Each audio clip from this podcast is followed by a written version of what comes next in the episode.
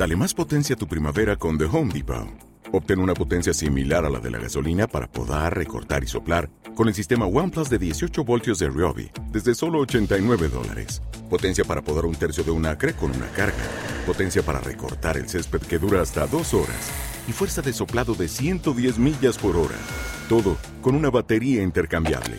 Llévate el sistema inalámbrico OnePlus de 18 voltios de Ryobi. Solo en The Home Depot. Haces más. Logras más. Este podcast forma parte de Evox Originals. Disfruta de este avance.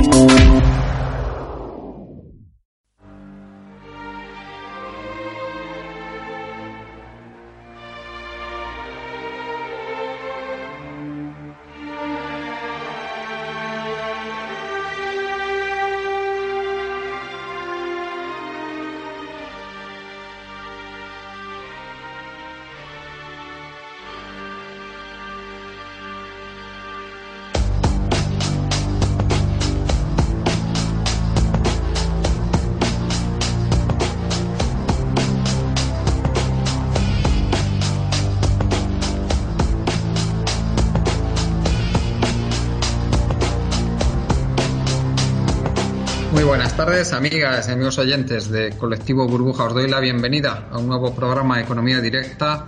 Buenos días, en lugar de buenas tardes, en Argentina, porque hoy contamos con un invitado desde el otro lado del Atlántico, desde Argentina, César Crochita. César, muy buenas tardes, buenos días, creo, todavía para ti. Y buenos días para aquí. Para mí es un honor que me hayan invitado a participar del programa y lo que van adelante.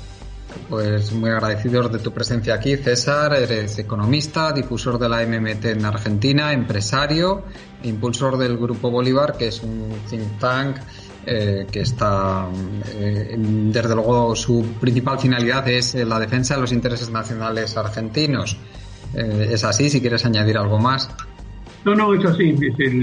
estamos abocados desde una mirada nacional eh, dado que normalmente acá en la Argentina el, empresariado o los medios defienden los intereses que representan al capital concentrado y generalmente el capitalismo internacional. Y nosotros levantamos las banderas principalmente desde el peronismo. Pues Estupendo, César. Contamos también con Ernesto Hinojosa. Ernesto, pues eres profesor, economista, formas también parte de, Red MMT. Muchas gracias por estar aquí, Ernesto. Gracias a ti y hola a todo el mundo y buenos, buenas tardes aquí, buenos días en Argentina.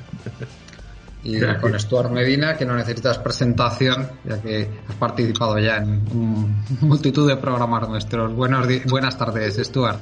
Buenas tardes, un placer estar aquí de nuevo con vosotros y, bueno, un fuerte abrazo a, César eh, Cochita al otro lado del Atlántico. Un placer conversar con él y con Ernesto otra vez, porque ya con Ernesto ya hemos tenido alguna conversación anterior y, y bueno, pues gracias por la invitación otra vez.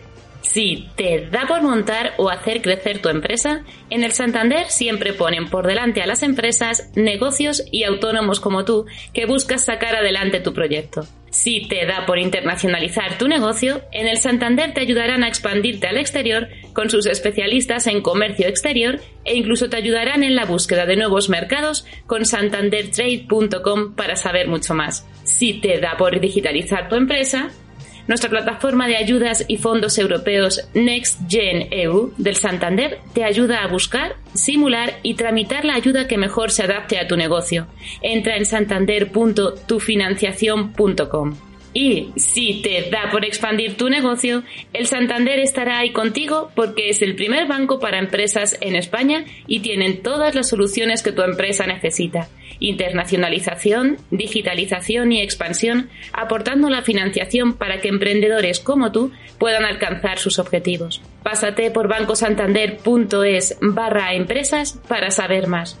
Hoy vamos a hablar, aprovechando la presencia de César aquí, vamos a hablar de, Argentina.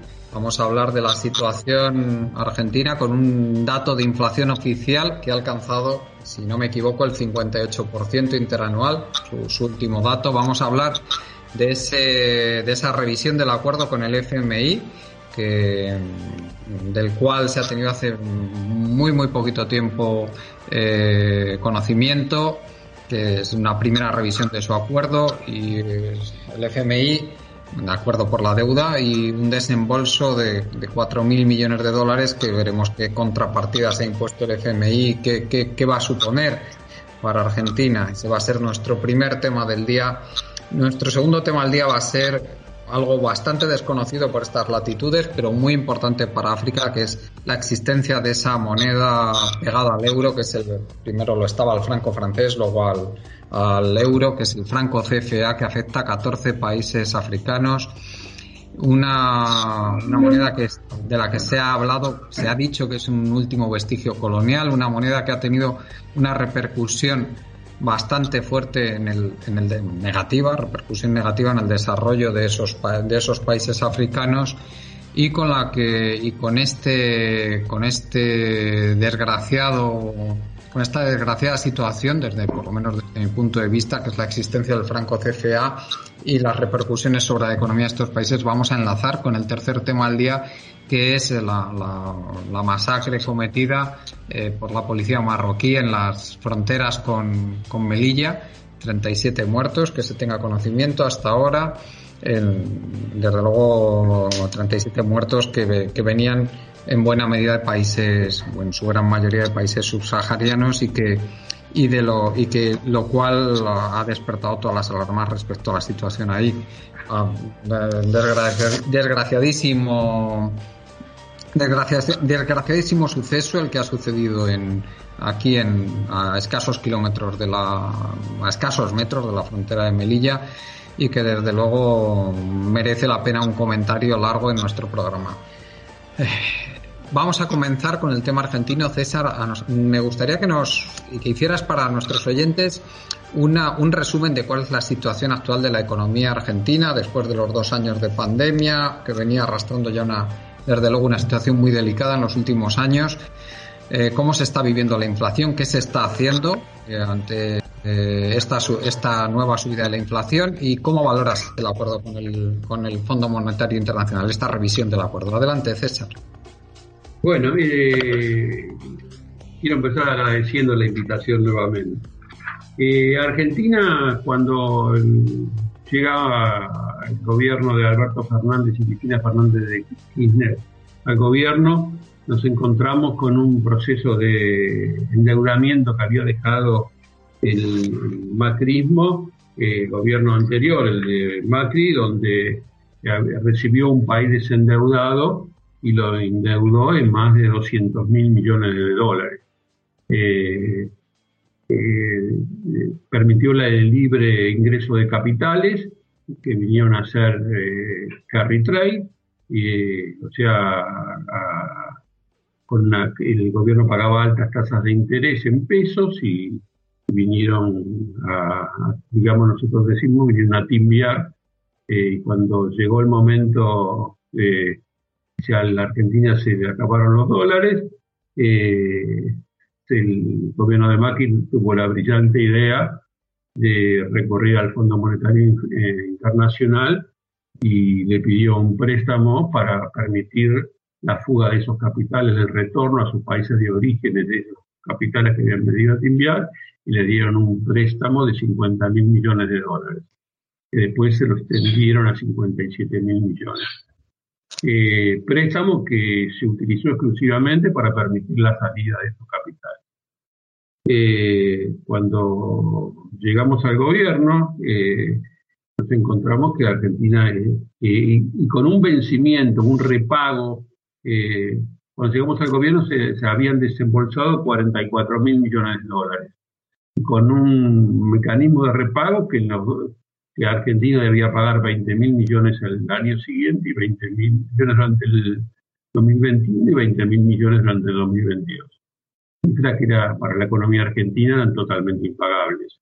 O sea que el Fondo Monetario, eh, en el otorgamiento se violaron las normas del Fondo Monetario, ya que se otorgó un préstamo para la fuga de capitales y la Carta Orgánica del Fondo no lo permite, y se violaron las leyes argentinas porque no se siguieron los mecanismos eh, que marcan las leyes argentinas para el endeudamiento. O sea que fue un préstamo político para defender al gobierno de Mauricio Macri, porque, digamos, se, se avecinaba una gran crisis económica en función de que no había dólares para permitir la salida de esos capitales que habían quedado atrapados.